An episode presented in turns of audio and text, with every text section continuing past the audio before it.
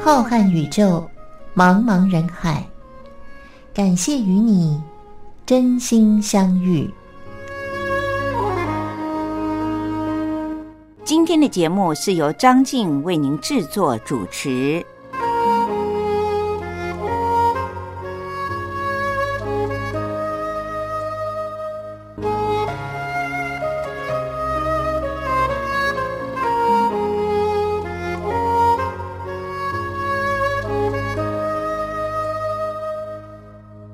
听众朋友，大家好，我是张静。又到了星期天晚上零点十分，光华电台为您播出的《真心相遇》，是由我在空中陪伴着大家的时候了。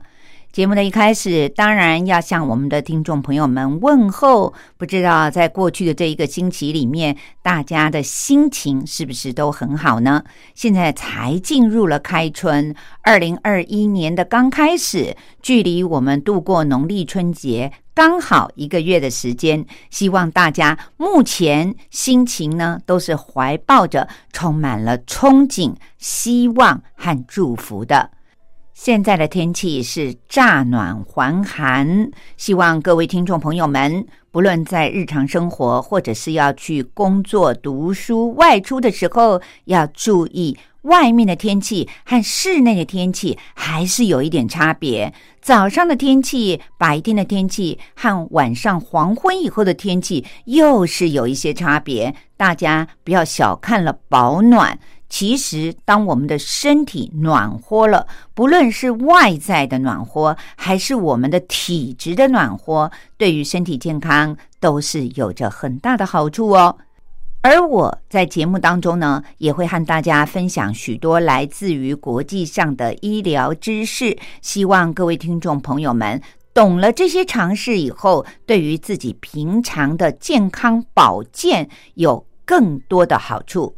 自然也会为节目当中的许多听众朋友们点播一些很好听的歌曲。今天在节目里面，张静想要为大家专门的介绍一位歌手，但是呢，这位多才多艺的女歌手莫文蔚，她的歌曲包括了各式各样的种类，还有语言。为什么这么说呢？因为莫文蔚她自小生长在欧洲，所以今天的节目里面，我不但会为您介绍属于是对岸电视剧由莫文蔚所主唱的古装的戏剧的主题曲之外，张静也会为您介绍他原生地香港的广东话的歌曲，自然也包括了他从小在欧洲所养成的。第二语，那就是英文的歌曲，它不仅是歌曲的种类形式不一样，就连语言都充分的显示出了莫文蔚多才多艺的一面。希望今天在节目里面能够利用有限的时间，为大家介绍一些莫文蔚所唱的好听的歌曲，而我们的听众朋友，大家都会透过这些歌曲，对于您原本就已经熟悉的莫文蔚有。更多的喜欢节目的一开始呢，张静就想要为您介绍，就是刚才我提到的，他为大陆的电视剧《扶摇》所唱的主题曲，这就是一首充满了古典意味的歌曲《扶摇》，我们一起来欣赏。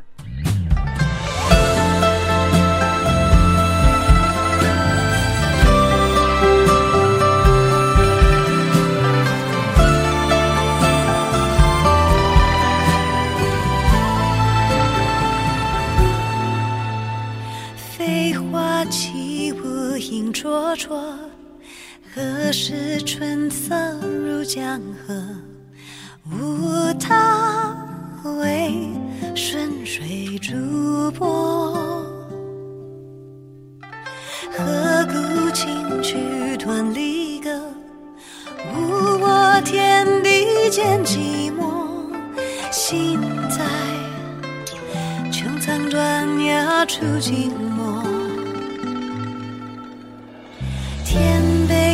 山日月盈怀，何以得世间大自在，自心中无有惧怕，情深不曾，情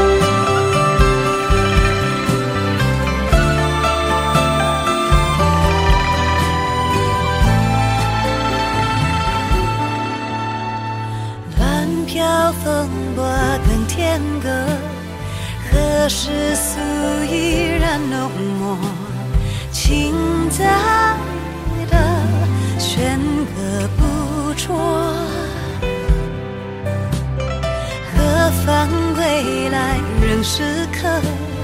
灼灼开合动声色，一再的率性而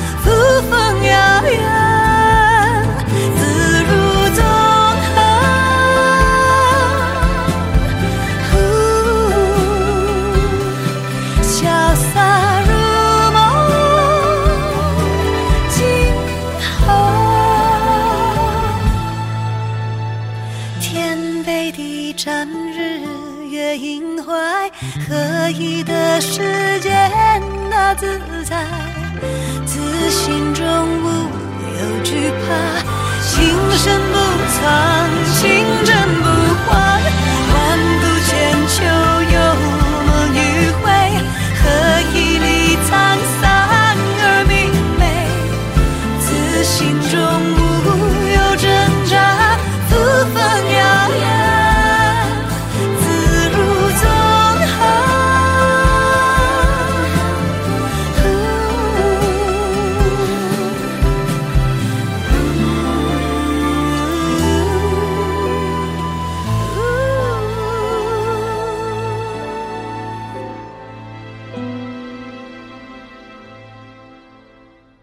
各位听众朋友，刚才听完了莫文蔚所带来的这首电视剧《扶摇》的主题曲，那种古典优美的曲调，是不是让您的脑海当中又浮现起了过去的这部连续剧的画面呢？古色古香，非常的美丽的场景。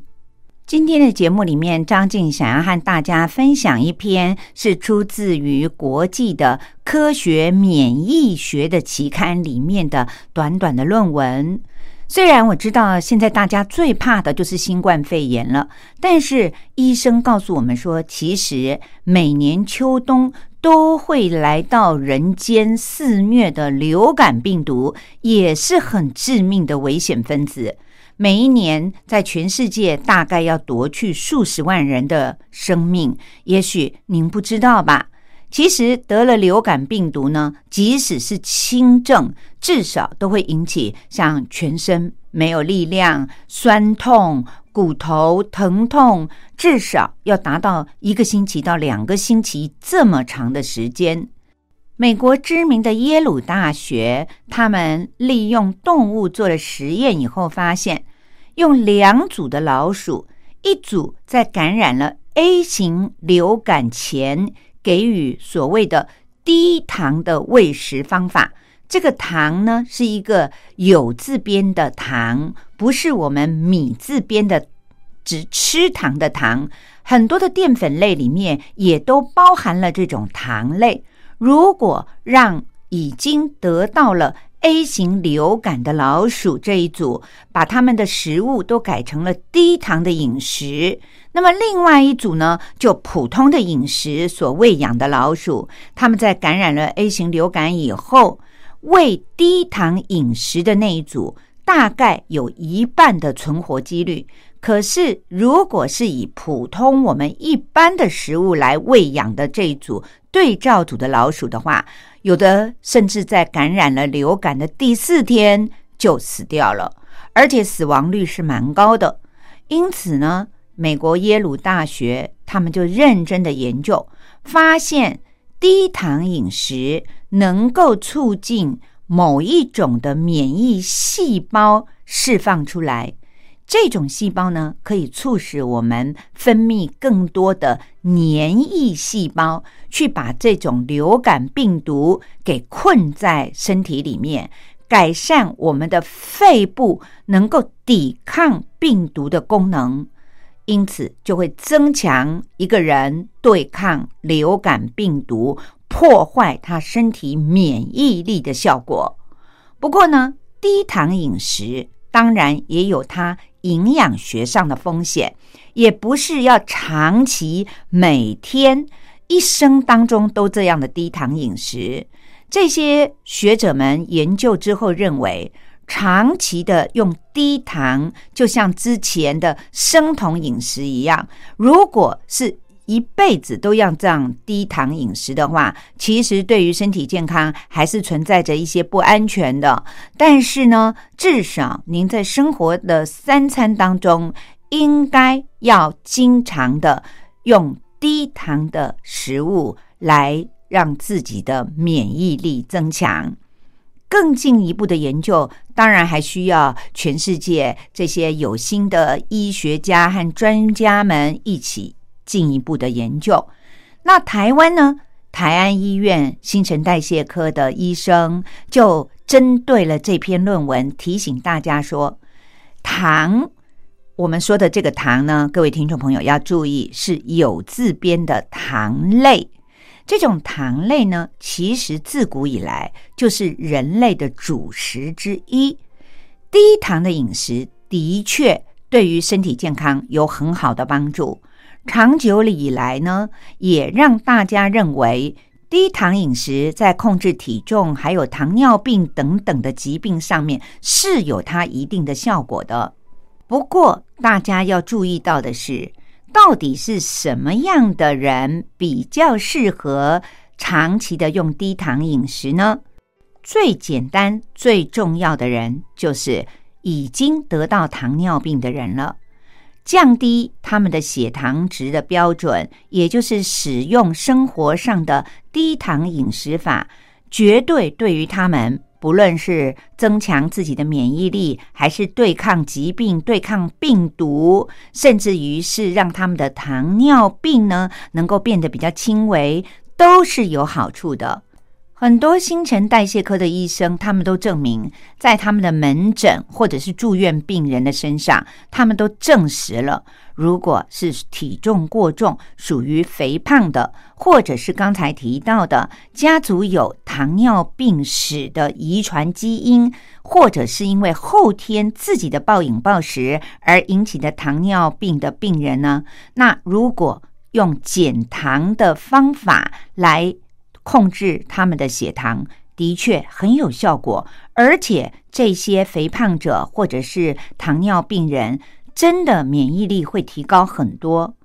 但是相反的，如果是一个很健康、体重很标准，也没有任何糖尿病或者是遗传基因的人，长期用低糖饮食的方法的话，并不见得一定会提高你的免疫能力。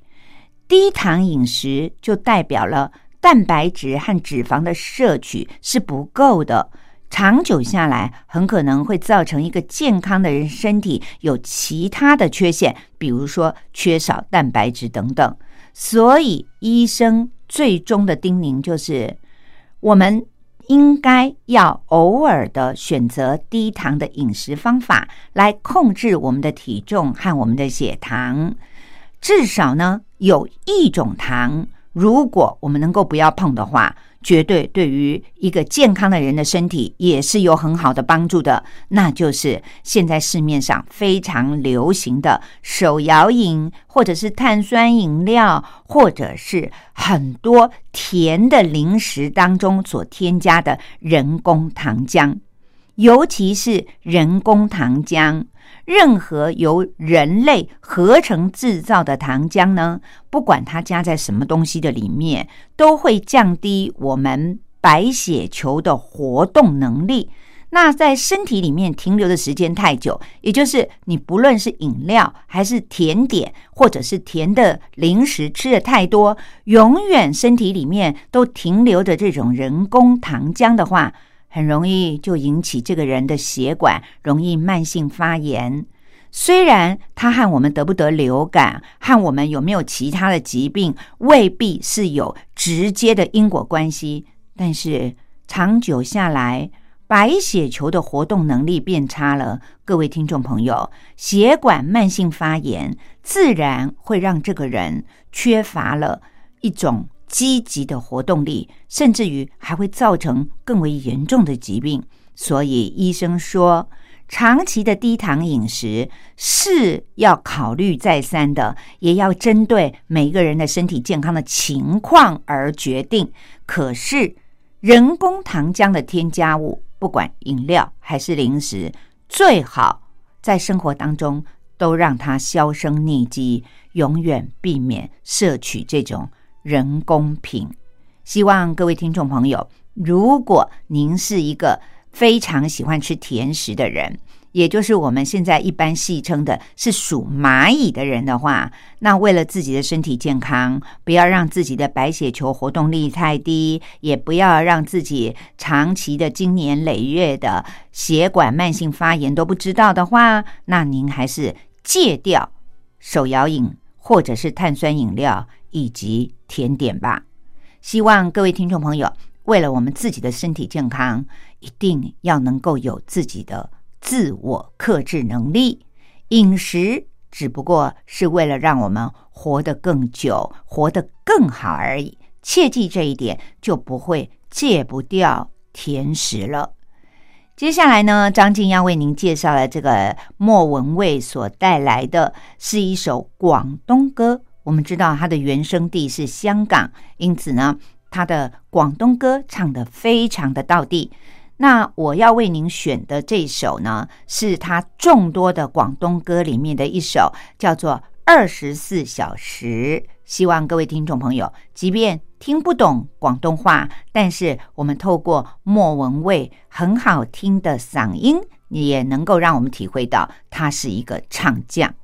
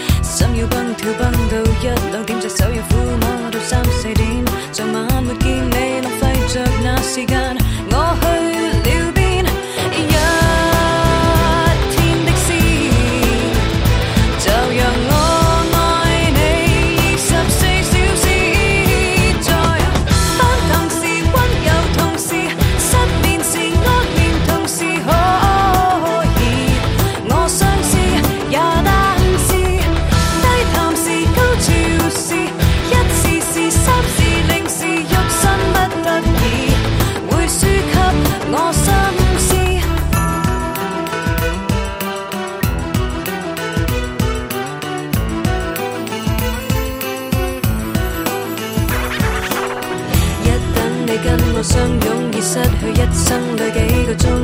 而见陌生的面孔，没痒没痛，从未及看中。荒废光阴方法几百种，结果要开花要几个钟。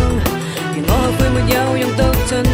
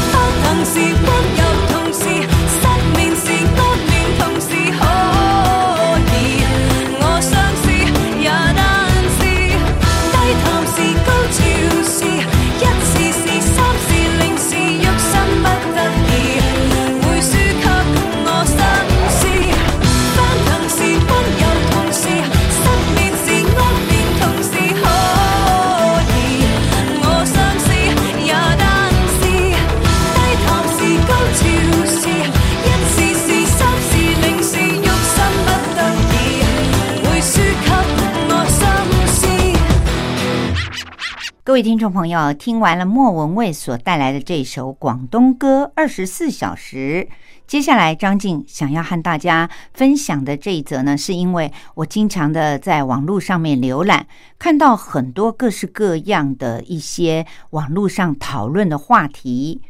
让张静觉得半信半疑。像最近呢，我看到很多人都提醒说，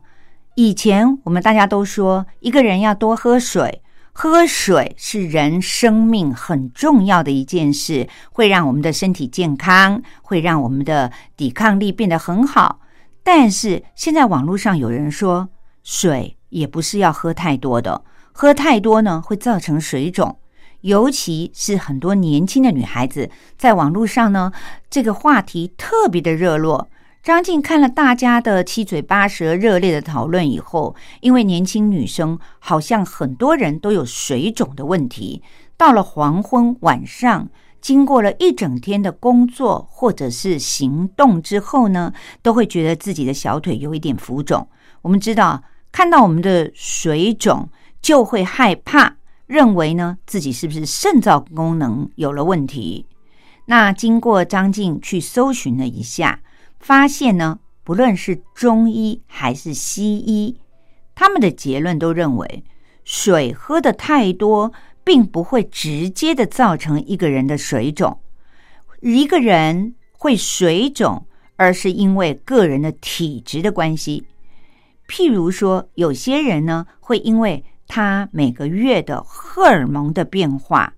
像。女生都有月经周期的问题，也有的年轻女生呢是因为怀孕而产生了水肿。当然，更有很多的人是因为坐得太久、站得太久。像百货公司里的专柜的服务人员，不论是女性还是男性，他们必须要久坐或者是久站，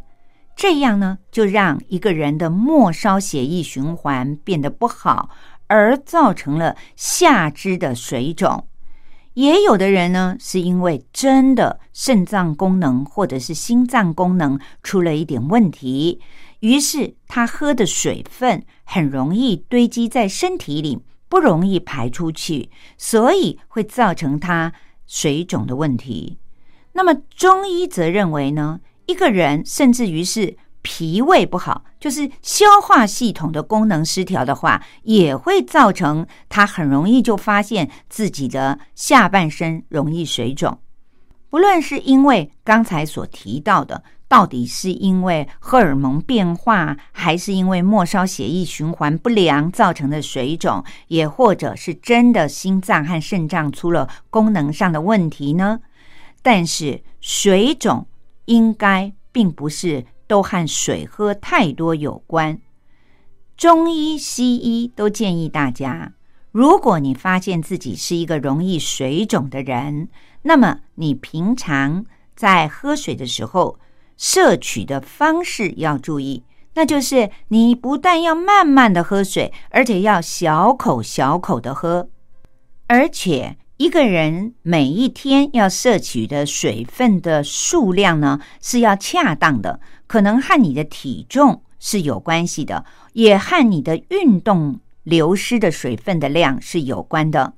那有一位心脏科的医生，他在网络上的举例就非常的有趣。他说呢，一个人喝水啊，就像如果突然间下了好大雨的话，当然会闹水灾喽。因为土地是留不住一下子这么猛的水分灌下去的。同样的道理，如果一个人猛然的把五百 CC 的水在两分钟之内就把它喝完，那身体就会有很重的负担，自然就会造成水肿。所以，心脏科的医生呢建议大家说，你最好先了解。自己的运动量是属于需要多少的水分来补充的？你的体重一天大约应该喝多少水？现在网络有很多有关于如何计算我们的热量和水量的方法，搜寻一下都可以找得到。它和我们的体重也是有着密切的关系的。那喝水的方式呢？其实是有诀窍的。最好的方法呢，就是喝了一口水以后。先把它含在嘴巴里，然后再慢慢的把它吞下去，让这个水呢，就像天空里的绵绵细雨一样，慢慢的润滋，慢慢的滋润到我们身体的细胞组织。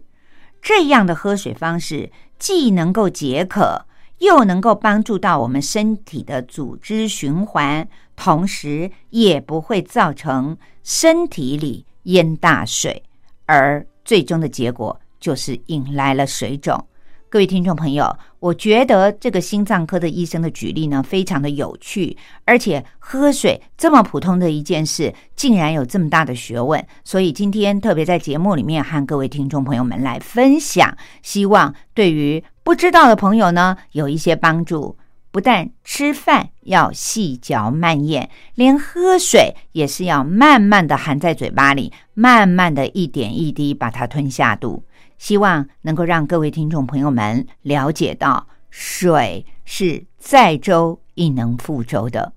这句古言讲的非常的有道理。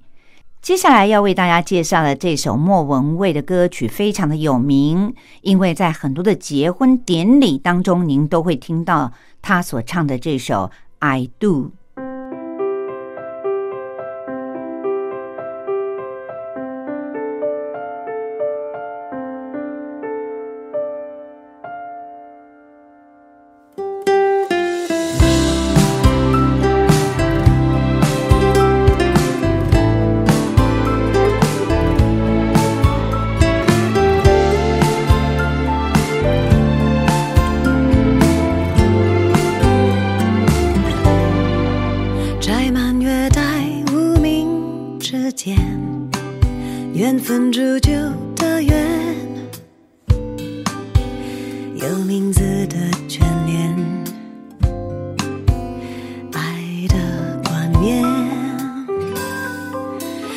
太阳容纳了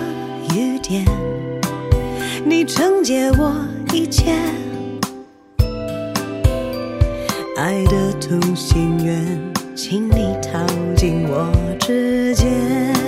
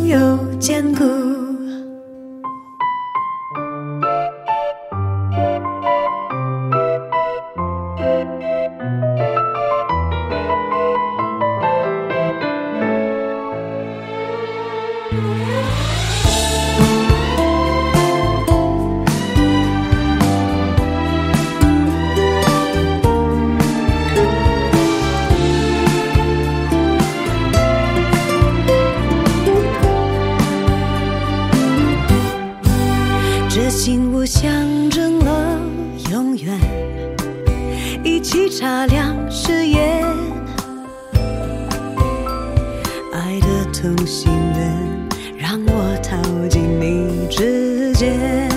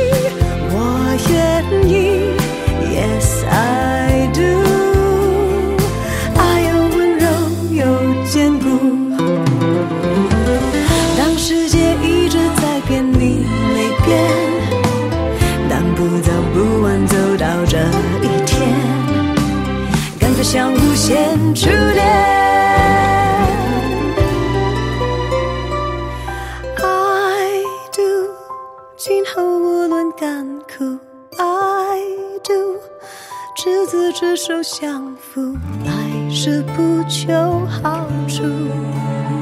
寻常也很幸福。漫漫长路，爱是莫忘最初。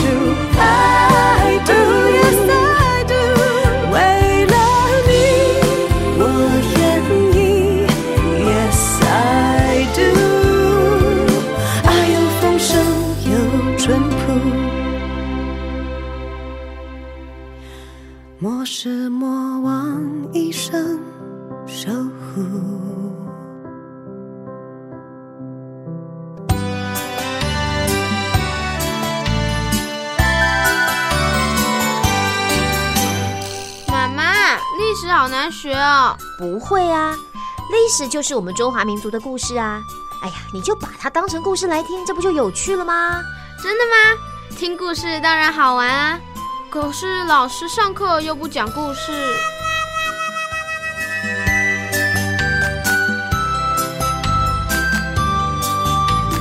听光华小学堂说历史故事。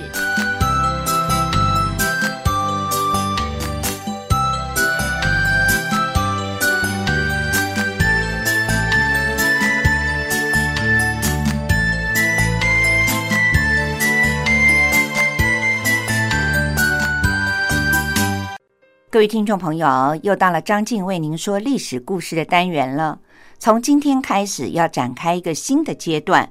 张静将要为您播讲的内容，是依据着台湾的华资出版社所出版的一本书，书名是叫做《用图片说历史》，从宫殿建筑与王朝兴衰中，看见充满欲望与权力的宫廷故事。虽然这本书里面有很多的图片，我们的听众朋友们看不到，但是它对于历史故事精彩的描述，我相信透过张静的播讲，您应该历历在目。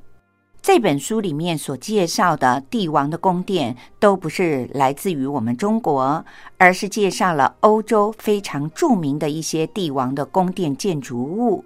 我相信很多的听众朋友，您都听过这些耳熟能详的宫殿，或许还有的听众朋友，您到欧洲去旅游的时候，曾经参观过这些宫殿。我们都知道，阅读是一件很愉快的事情，尤其是阅读历史。历史告诉了我们当时是什么样的文化。张静觉得翻译。编辑这本书的作者许如红，他在自序里面所写的，清楚明白的解释了张静为什么挑选了这本书来为我们的听众朋友们介绍。他在序里面是这样说的：遍布全世界各地的每一座宫殿，都是人类宝贵的文化遗产。作为帝王将相权位的象征，他们受到了特别的关照。雄厚的财力、优秀的建筑设计师，还有技艺超群的能工巧匠们，造就了宫殿建筑的卓越和辉煌，也映照着君王权势的强盛和武力的强大。因此，不同时代的历史、宗教和文化倾向，都可以在宫殿建筑上看见深深烙印的痕迹。单纯的就艺术的层面来看，没有任何建筑能够比宫殿更具有时代的意义了。尤其在宫殿的建造过程里，统治者们大部分都顺应了建筑发展的必然规律，从而能够使得这些具备了时代特征的建筑历久弥新。十九世纪之前的欧洲是人类文明发展史里非常重要而且又独特的一环。不同的民族冲突，还有疆域领土的争夺，宫廷内部的权力拉锯紧紧的交织在一起。宫殿建筑也在历史的跌宕起伏中，成为了诠释欧洲文明的重要线索。这些建筑物历经了罗马、哥德、文艺复兴、巴洛克、古典主义和洛可可式等不同的风格，也成为了人类历史的重要组成部分。因此，在这些时代背景之下，帝王的鹦鹉与昏庸，王妃的宠爱与哀怨，权臣的忠诚与狡诈，在宫殿这个舞台精彩的上演了。权力和财富所造就的骄奢淫欲的生活，利欲熏心的斗争，都可以作为后人对于历史的借鉴，也留下了很多未解之谜。带着这些疑惑以及对于历史的关怀，这本书对于欧洲宫殿背后的历史进行了系统的梳理，挖掘宫殿背后的动人故事。希望能够透过通俗易懂的方式，揭开宫殿建筑像迷雾一般的神秘面纱，聆听它动人的心跳声音，让我们体会人类历史长河当中每一个精彩的段落。各位听众朋友，前几周张静利用历史故事单元当中，为您介绍了英国的汉普顿宫。汉普顿宫位于伦敦西郊的泰晤士河的河畔，素来有英国的凡尔赛宫之称。它修建于西元一五二五年。介绍完了关于这座王宫本身建筑里面的种种传闻之后，今天张静想要顺带的为您介绍一下英国在伊丽莎白女王时代的那些戏剧和诗，因为。如果谈到了文学的作品的话，那么闻名全世界一直到现在，戏剧文学的宗师莎士比亚就是在英国的女王伊丽莎白一世的时代诞生的。英国著名的文学家威廉·亨利·哈多爵士就曾经说过：“如果要问他历史上的三大艺术鼎盛的时期是哪三个呢？他无疑的。”就会说那是佩里克里斯时期的雅典，还有伊丽莎白女王时代的英国，以及十八世纪下半叶的和十九世纪前二十五年的维也纳了。另外，大文豪莎士比亚也曾经说过这样一句很经典的话，他说：“女性啊，你的名字叫弱者。”但是在英国的历史上，有两个以统治者名字命名的时代，一个是伊丽莎白时代，另外一个就是维多利亚时代。在这两个时代，英国的政治、经济和文化等各个方面都达到了一个繁荣的盛世，而这两位统治者都是女性。伊丽莎白一世是英国都铎王朝的最后一位君主，也是带动了整个英国综合实力达到巅峰的君王。在那个时代，经济富足，国力强盛，女王自己本身也受过很良好的有关音乐、语言和诗歌的人文教育，因此具有良好的文化底蕴。在她的影响之下。整个伊丽莎白时代的文化达到了发展的巅峰，尤其是在戏剧和诗歌方面。莎士比亚是伊丽莎白时代绝对的巨星，当时是英国历史上最复杂的社会转型期，因此莎士比亚的文学和戏剧就成为了反映时代的镜子。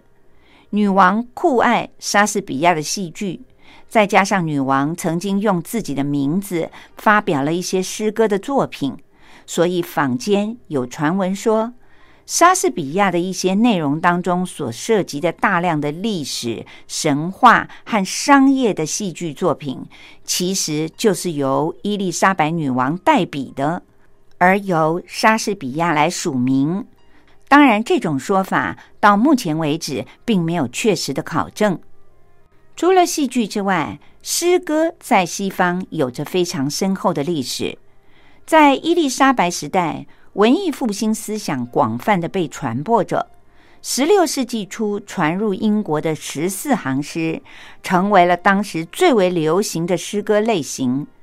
当时艺术成就最高、人文思想最浓厚、流传也最为广泛的就是席德尼的。爱心者与心，还有斯宾塞的小爱神，以及莎士比亚的十四行诗集，这三项作品被称为是英国文艺复兴时期文坛上最流行的三大十四行诗集。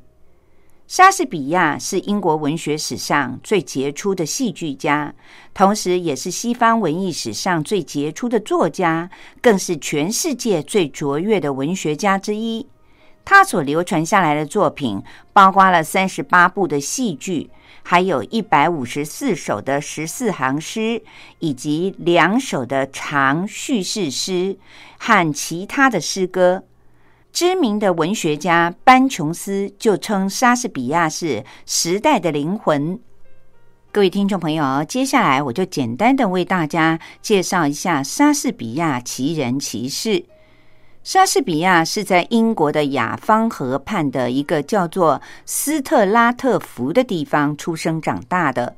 十八岁的时候，他和一位名叫安海瑟薇的结婚了，两个人一共生了三个孩子。十六世纪末到十七世纪初的二十多年的期间，莎士比亚在伦敦展开了成功的职业生涯。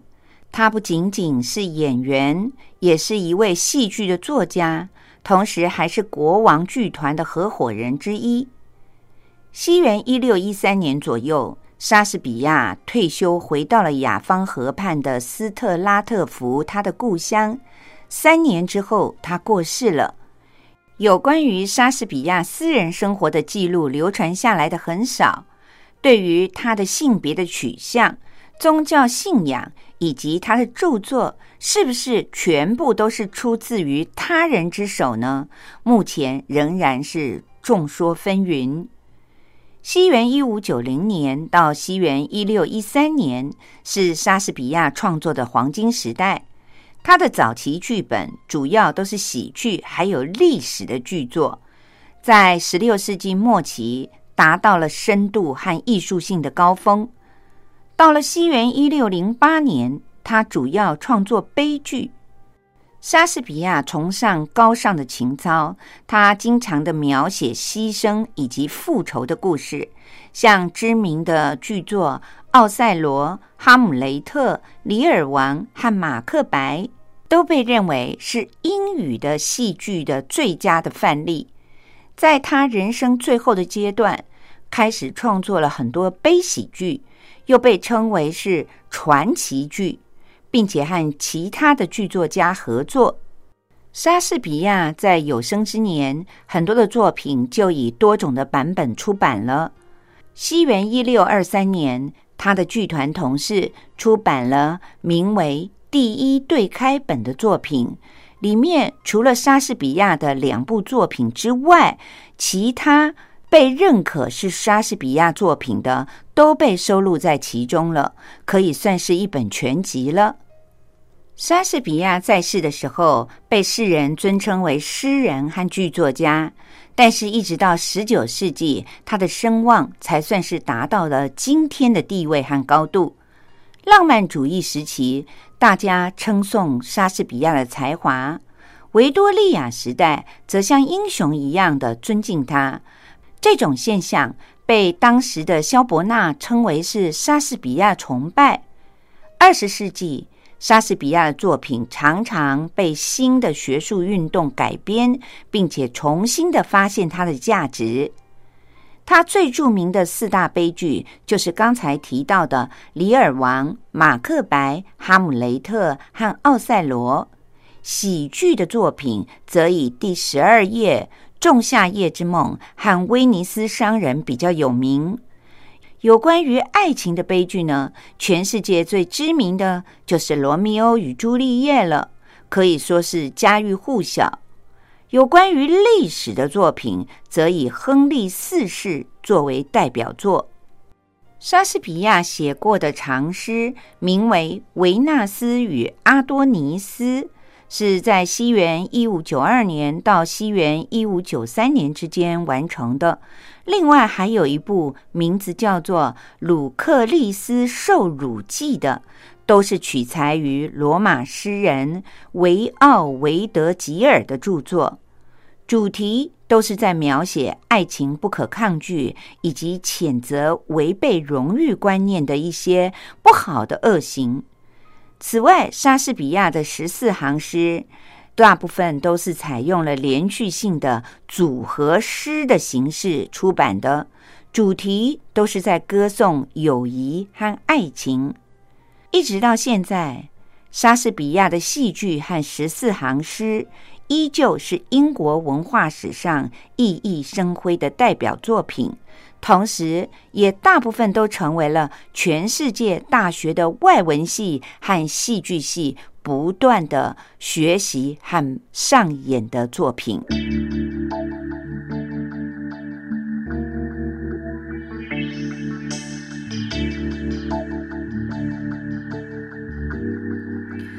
Why do birds time you are near? Just like me, they long to be close to you. 各位听众朋友，我是张静。今天在节目当中为大家送上了许多女歌手莫文蔚知名的歌曲，像您现在听到的这首背景音乐的歌曲，就是莫文蔚翻唱的英文歌曲《靠近你》（Close to You），非常优美好听的一首老歌了。我相信各位听众朋友们大家都耳熟能详。今天的节目进行到这里，又到了张静要和您说再会的时候了。除了感谢今天所有收听的听众朋友之外，也祝福大家都身体健康，一切平安如意。下个星期的同一时间，就是星期天凌晨的零点十分，张静依然会在空中和各位听众朋友们相遇哦。欢迎您按时的收听，我们下星期再见了，拜拜。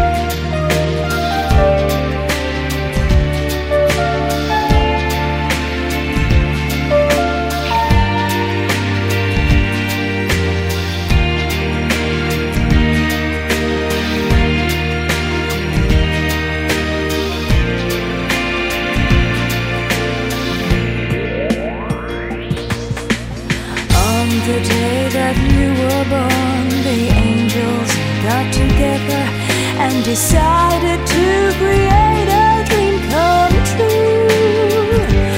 So they sprinkled moon dust in your hair of gold and starlight in your eyes of blue. That is why all the girls in town follow you